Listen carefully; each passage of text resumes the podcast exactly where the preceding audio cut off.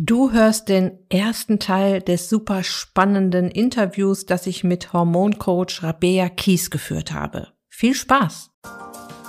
Herzlich willkommen in der Podcast-Show Once a Week, deinem wöchentlichen Fokus auf Ernährung, Biorhythmus, Bewegung und Achtsamkeit.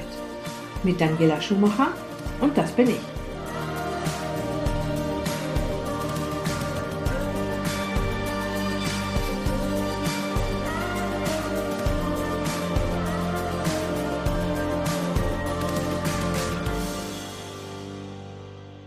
Die Wechseljahre sind ja eine schon sehr besondere Zeit im Leben einer Frau und deshalb auch immer wieder Thema in all meinen Inhalten hier im Podcast, auf meinem Blog, auf Instagram und natürlich auch in meinem Ist dich glücklich Coaching.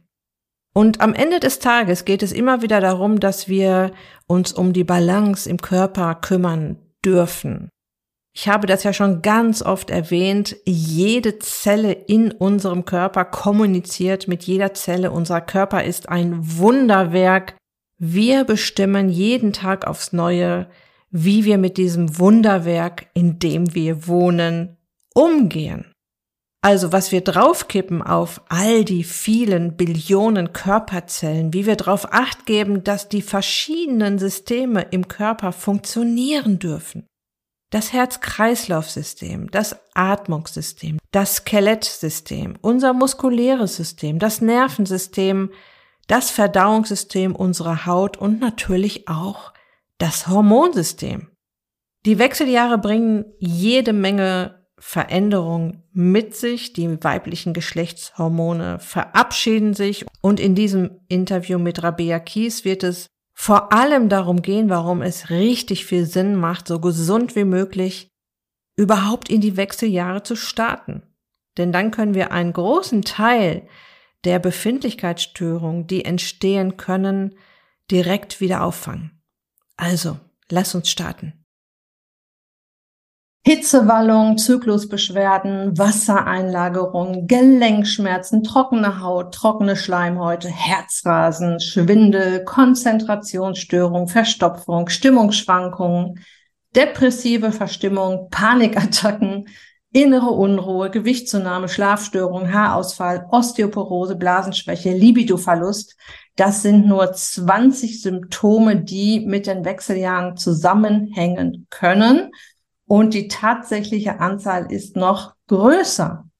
Und ich vertrete ja die Meinung, dass wenn es uns nicht gut geht, hilft es schon sehr zu verstehen, was da vor sich geht und zum Beispiel zu erkennen, dass wir nicht verrückt sind, auch wenn Ärzte das vielleicht denken und uns irgendwie, irgendwie einfach wegschicken, weil sie sagen, ja, es sind halt die Wechseljahre, müssen jetzt mit leben, sie sind jetzt halt älter und sie werden halt älter.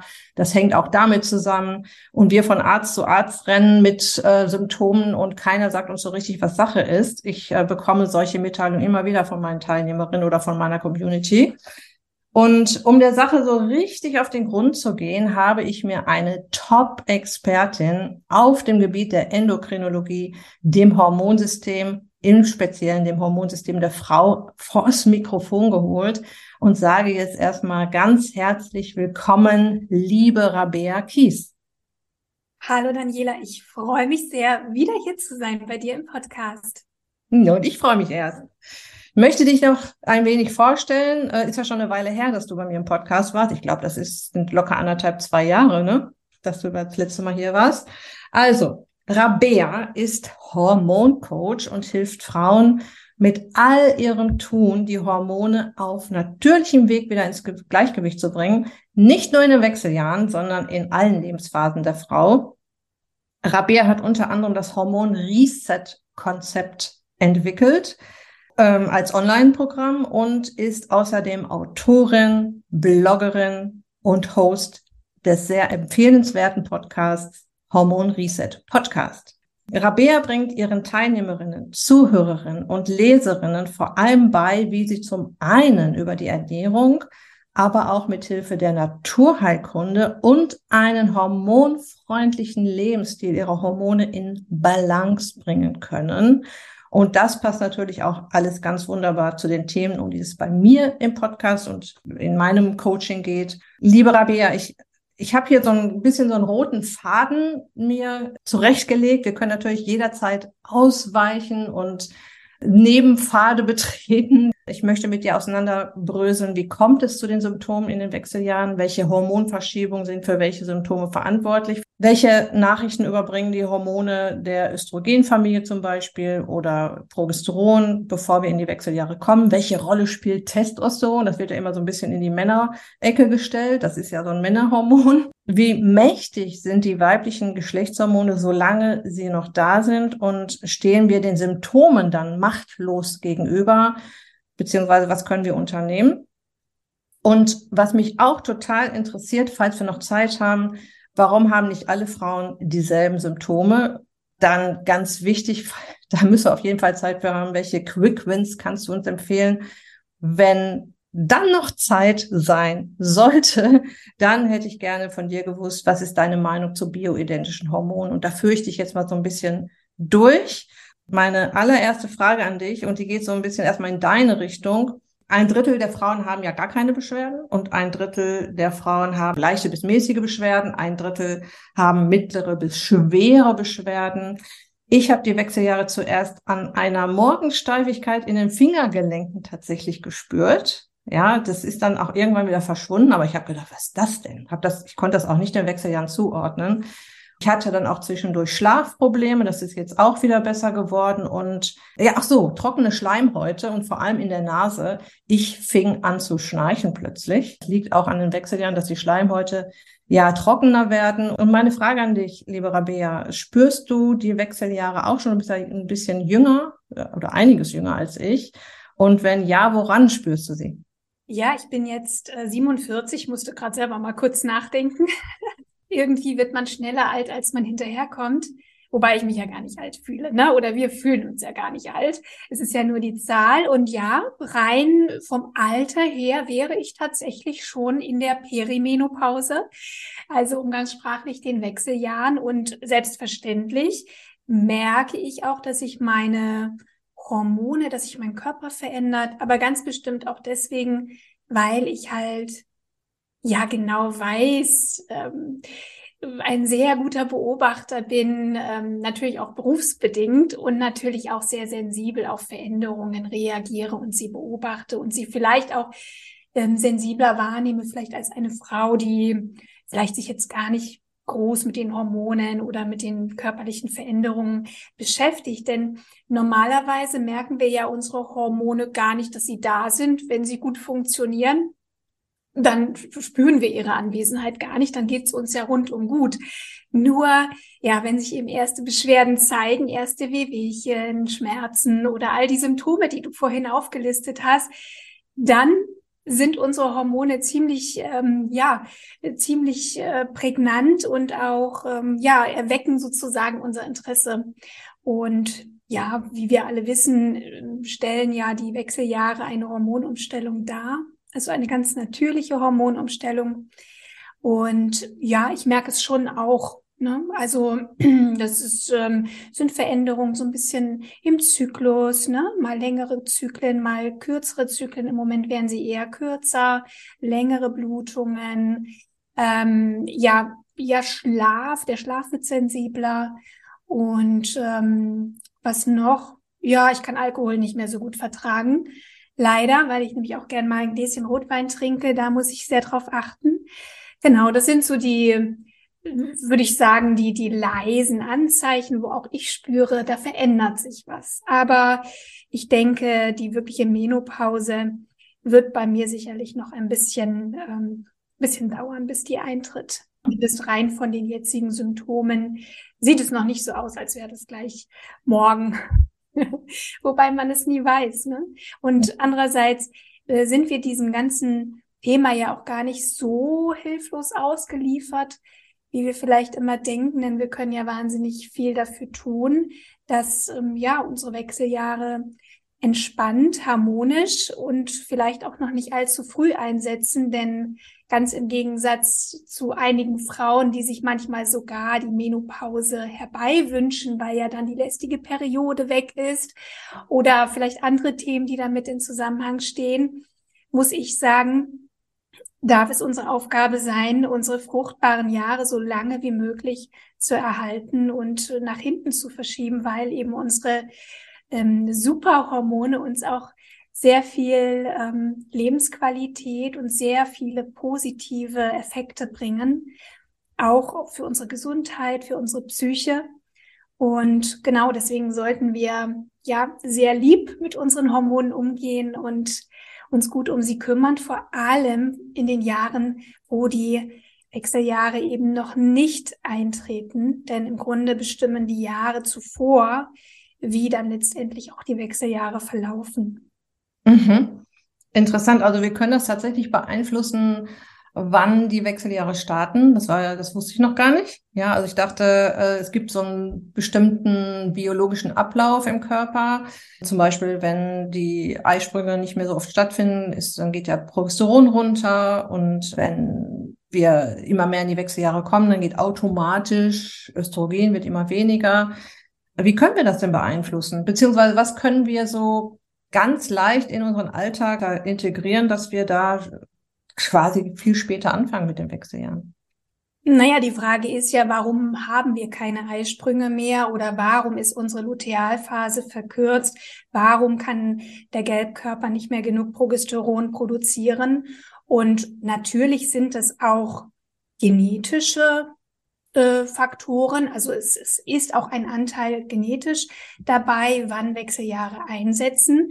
Aber im Grunde bestimmt unser Lebensstil, unsere Ernährung und andere Faktoren, wie ähm, ja wie lange wir auch fruchtbar sind. Ja, also je ähm, je stärker wir gegen unseren natürlichen Hormonhaushalt wirken, je mehr Stressoren von außen kommen, desto sensibler re reagieren natürlich auch die Sexualhormone. Und insofern können wir sehr wohl beeinflussen, wie lange wir auch unsere fruchtbaren Jahre ähm, halten können oder dass wir sie nach hinten verschieben. Und wir leben nun mal in einer Zeit, die sehr herausfordernd ist äh, für unser weibliches Hormonsystem. Und die Sexualhormone werden massiv eben durch Stress beeinflusst durch Nährstoffmangel, Energiemangel, chronisch stille Entzündungen, hm, wie Darm und Leber aufgestellt sind, ähm, ob wir in den Jahren zuvor zum Beispiel hormonelle Verhütungsmittel eingenommen haben oder Hormonersatztherapien hinter uns haben, ähm, wie wir schlafen. All das beeinflusst letztendlich unsere hormonelle Situation der Sexualhormone. Mhm. Und ähm, genau hier sehe ich auch ja, den, das Umdenken, was passieren sollte, dass wir uns nämlich nicht ausschließlich auf den völlig natürlichen Abfall der Sexualhormone fokussieren und immer nur dem abfallenden Progesteron oder Estradiol die Schuld geben, dass wir jetzt Probleme bekommen, sondern im Grunde sind sie eigentlich ja, also normalerweise sollte der Körper diesen natürlichen Abfall sehr gut abfangen können. Nur wir kommen heutzutage so gestresst, so ausgelaugt in die Wechseljahre. Viele Frauen kommen mit chronisch stillen Entzündungen in diese, in diese Wechseljahre. Ähm, ja, mit Ernährungsgewohnheiten, die nicht optimal sind, mit latenten Insulinresistenzen, mit Autoimmunerkrankungen, ähm, Schilddrüsenerkrankungen nehmen stark zu ab 40. Ähm, und das sind nicht unbedingt die besten Voraussetzungen, damit der Körper diesen natürlichen Hormonabfall gut handeln kann. Das ist das Problem. Denn der Abfall der Hormone ist völlig natürlich. Nur die Faktoren, die normalerweise diese natürlich sinkenden Hormonspiegel ja abfedern sollten, sind einfach nicht optimal aus aufgestellt. Und hier sehe ich eben ja den, die große Herausforderung, sich gut auf die Wechseljahre vorzubereiten. Und das meine ich eben damit. Ne? Wir haben also durchaus eine Chance, vor allem in den jüngeren Jahren, sehr gut in diese Phase hineinzukommen. Und wir wissen alle, wie herausfordernd die 30er und 40er sind, äh, mit allem, was dazugehört, ne? Familie, Karriere, vielleicht irgendwann auch Eltern, die man pflegen muss. Und bei all dem Stress, ja, sich dann auch noch gut um sich selbst zu kümmern. Du hast vorhin im Vorgespräch schon gesagt, die größte Herausforderung bei deinen Frauen äh, im Coaching ist vor allem auch die Selbstfürsorge, die Achtsamkeit, die Stressregulation. Und wenn wir schon mit ausgelaugten Nebennieren in die Wechseljahre hineingehen, die ja auch sehr ähm, stark unsere Sexualhormone beeinflussen und unsere Schilddrüse, dann ist das gar nicht so leicht. Wusstest du, dass es in Japan bis vor kurzem überhaupt kein Wort für Wechseljahre gab und dass sie auch so kaum Hitzewallungen haben? Es ist wohl so, dass es mit diesem, mit dieser ruhigeren Lebensweise der Japanerin auch zu tun hat, dass sie eben, und die haben da so ein schönes Beispiel, das war in der Taz, habe ich einen Artikel dazu gefunden, ne? Und die haben so ein schönes Beispiel genannt, äh, die, die Japanerinnen machen die Teezeremonie so ganz in Ruhe und wir trinken mal schnell einen Kaffee, so zwischendurch, so um das mal äh, gegenüberzustellen. Ne? Und die vermuten auch, dass es auch vor allem daran liegt, dass die eben so in sich schon nicht so gestresst sind wie wir Europäerinnen. Es sind aber nicht nur die Japanerinnen, sondern auch traditionelle Volksstämme, also Ureinwohner, auch die kennen keine Wechseljahresbeschwerden. Also es gibt genug Studien und Forschungen zu diesem Thema.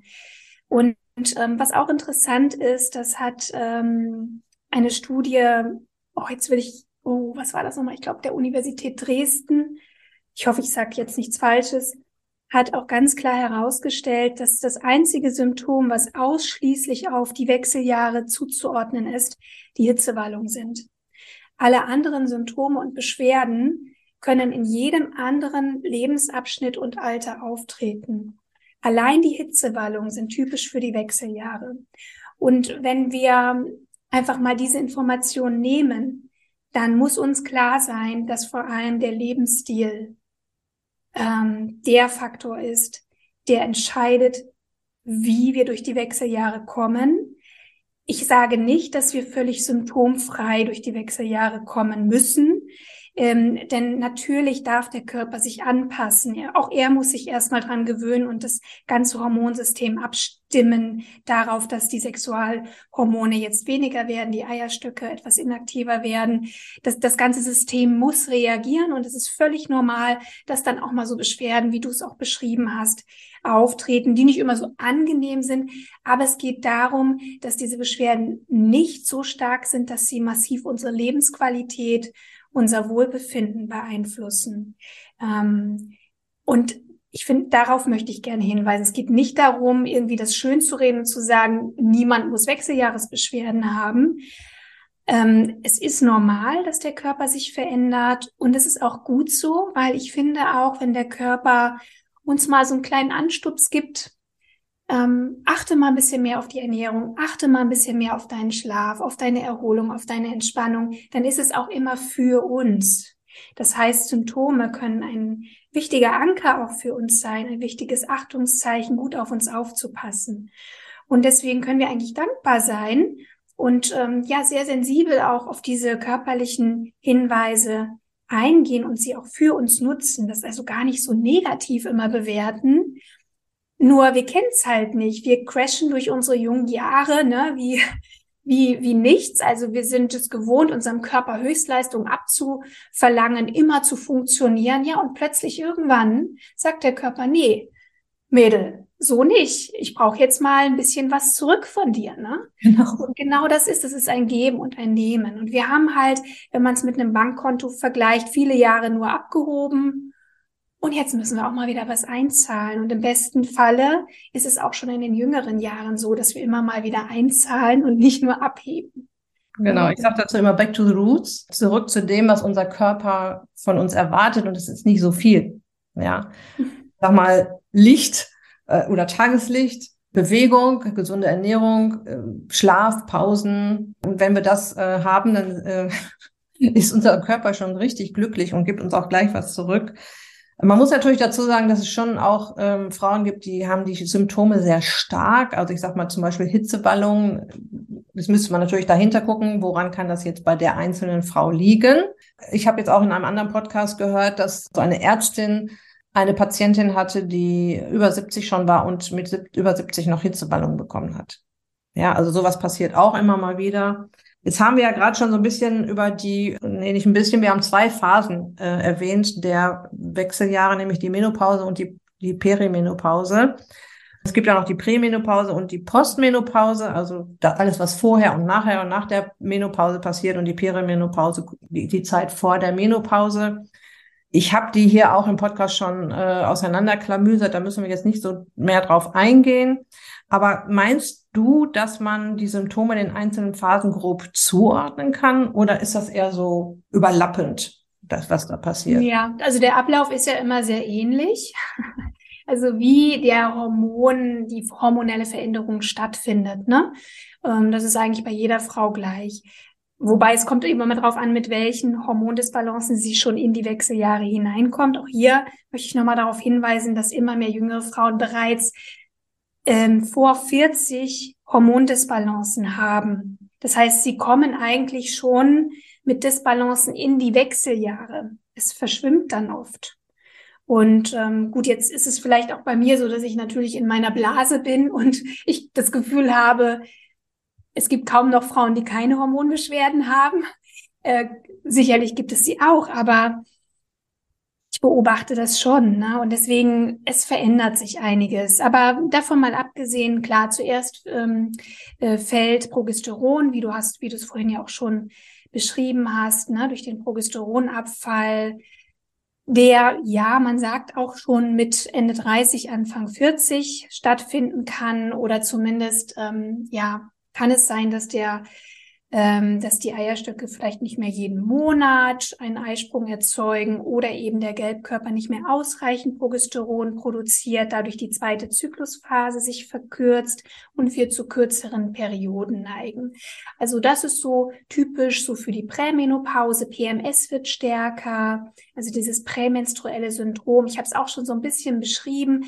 Das bedeutet, dass man vielleicht auch gerade in der zweiten Zyklushälfte mehr vielleicht ein bisschen mehr Schlafprobleme hat, ähm, ja, so das sind so diese kleinen Veränderungen. Man wird vielleicht ein bisschen sensibler, was Stress betrifft, Migräne, Kopfschmerzen, Reizbarkeit kann schon mal stärker werden. Also ich ordne hier vor allem diese Symptome in der zweiten Zyklushälfte, PMS-Symptome der Prämenopause zu. Mhm. Ja, und ähm, dann irgendwann ähm, ja lässt auch der Estradiolspiegel nach. Das registriert das Gehirn, dass weniger Estradiol im Blut ist und dann versucht halt das Gehirn, die Eierstöcke zu aktivieren, mehr Estradiol zu produzieren, also Östrogen. Das heißt, die Eierstöcke kriegen so richtig Pfeffer, ne? Gehirn sagt, hey Leute, was ist mit euch los? Wacht mal auf, ne? Und dann wird ziemlich viel Vorstufenhormon ausgeschüttet, damit wir nochmal schön Estradiol produzieren. Und das kann eben dazu führen, dass extrem hohe Estradiolspiegel passieren, was zu einer Östrogendominanz auch führt und all den Symptomen, die damit zusammenhängen, hast du garantiert schon besprochen und gleichzeitig aber auch ein sehr starker Abfall von Estradiol, sehr hoch und sehr niedrig. Also das ist wirklich so eine Hormonachterbahn. Das heißt hier, und das sind eigentlich die klassischen Wechseljahre, diese Perimenopause, wir haben Symptome von Östrogendominanz, aber auch von Östrogenmangel. Das kann sich abwechseln. Und deswegen ist es auch in dieser Phase so schwierig, äh, Hormontestungen zu machen. Ne? Es ist im Grunde, kann man es eigentlich auch gleich lassen, muss ich ganz ehrlich sagen, weil es ist einfach kein zuverlässiges Ergebnis. Und deswegen können auch die Zyklen sich sehr stark verändern. Ne? Mal zu lang, mal zu kurz, mal ewig lang, mal extrem starke Blutungen, weil zu wenig Progesteron da ist, um, um äh, das Estradiol auf, ähm, auszugleichen. Genau, und dann irgendwann wird's dann wieder ein bisschen ruhiger. Und ähm, ja, ich sag mal, mit Einsetzen dieses der Menopause, also wenn die Periode ein Jahr mindestens nicht da war, dann fallen auch endgültig die Estradiolspiegel ab. Und das sind dann eben Symptome, wie du es auch beschrieben hast, ne? so Schleimhauttrockenheit, Ähm, die Haut wird faltiger, also alles, was so Hautschleimhäute, ähm, ja, vaginale Trockenheit, Augen, das kann passieren, ne? Kleine Fältchen entstehen, auch mal so um den Mund rum. Das ist so ganz typisch auch für einen Estradiolmangel. Und ähm, die Haare werden trockener. Genau, und Gelenkschmerzen, ne, was du auch beschrieben hast, Muskelgelenkschmerzen, weil eben das Estradiol, das Östrogen, ähm, vor allem diese Funktionen steuert, aber auch die Neurotransmitter, also unsere ganze Stimmung ähm, wird auch von unseren Sexualhormonen beeinflusst. Das heißt, es kann schon mal sein, dass man in der Phase auch so ein bisschen, naja, so ein bisschen mal zu depressiven Verstimmungen neigt. Ähm, ja, bisschen Traurigkeit. Und manchmal kommt dann genau in diese Phase eben auch dazu, dass sich auch unser soziales Leben verändert. Die Kinder gehen aus dem Haus.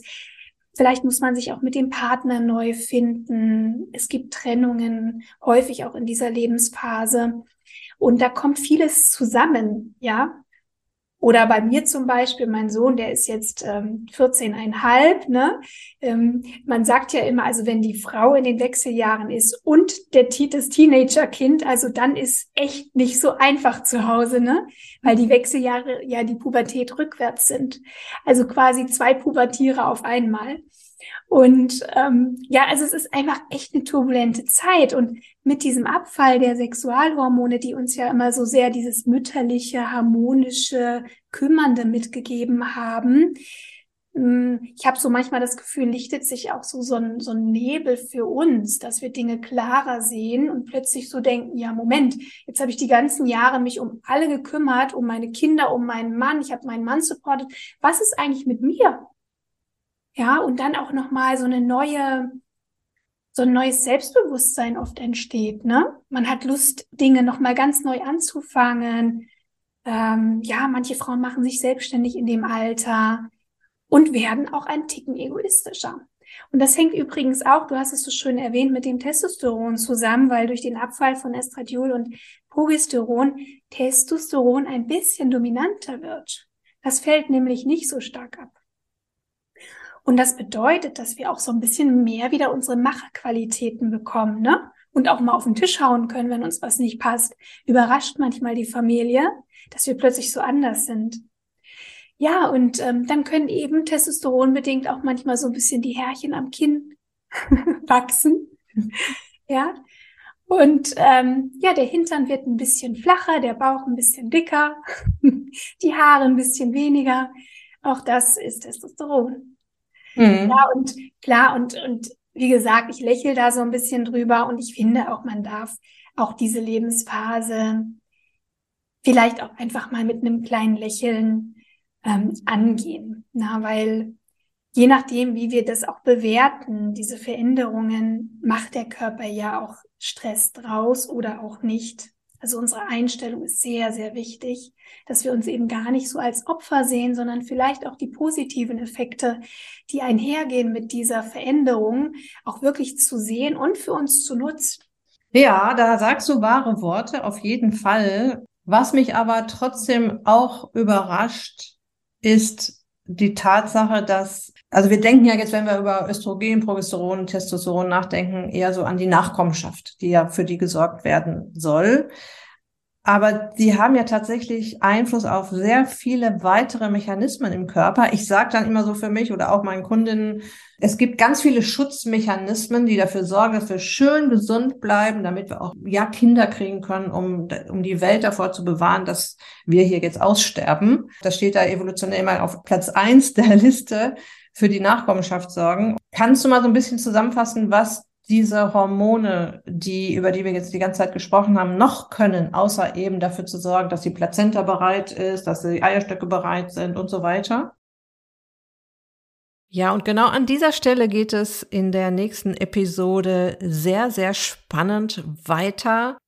Ich hoffe, du konntest dir jetzt schon ein paar Impulse abholen, ein paar Ideen auch dazu, worauf du in nächster Zeit mal achten kannst, an welchen kleinen Rädchen du schrauben kannst, wo du mal hinschauen darfst, damit dein wunderbarer Körper auf allen Ebenen in Balance kommt. Und weil wir hier ja immer wieder auch über die Ernährung sprechen, in diesem Teil und auch im nächsten Teil des Interviews, möchte ich dir noch meinen mit Herzblut kreierten Ist dich glücklich Einkaufsguide ans Herz legen. Denn man hört ja immer so viele Tipps und dann weiß man am Ende nicht, was soll ich denn jetzt einkaufen, was ist denn gesund und was hilft beim Abnehmen. Und dafür habe ich den Guide entwickelt. Das ist ein wunderschönes E-Book, das du dir für sage und schreibe 0 Euro runterladen kannst. Findest du auf meiner Website daniela-schumacher.de hier in den Show Notes oder auf der Beitragsseite zu dieser Episode. Im Einkaufsguide findest du die Lebensmittel aufgelistet, die dir schmecken, also die garantiert schmecken und auch noch beim Abnehmen helfen. Es gibt noch ein Spezialkapitel für Vegetarier. Es gibt eine Liste mit meinen Empfehlungen, wo ich was kaufe, auch im Internet. Es gibt noch so viel mehr, aber es gibt zum Schluss auf jeden Fall noch eine Einkaufsliste zum Ausdrucken, die du dann entweder so wie sie ist mit zum Einkaufen nimmst oder dir daraus deine Einkaufsliste schreibst. Das war es jetzt für heute. Ich wünsche dir noch eine ganz wunderbare Restwoche. Lass es dir gut gehen. Pass auf dich auf. Bleib gesund. Ist dich glücklich. Deine Daniela.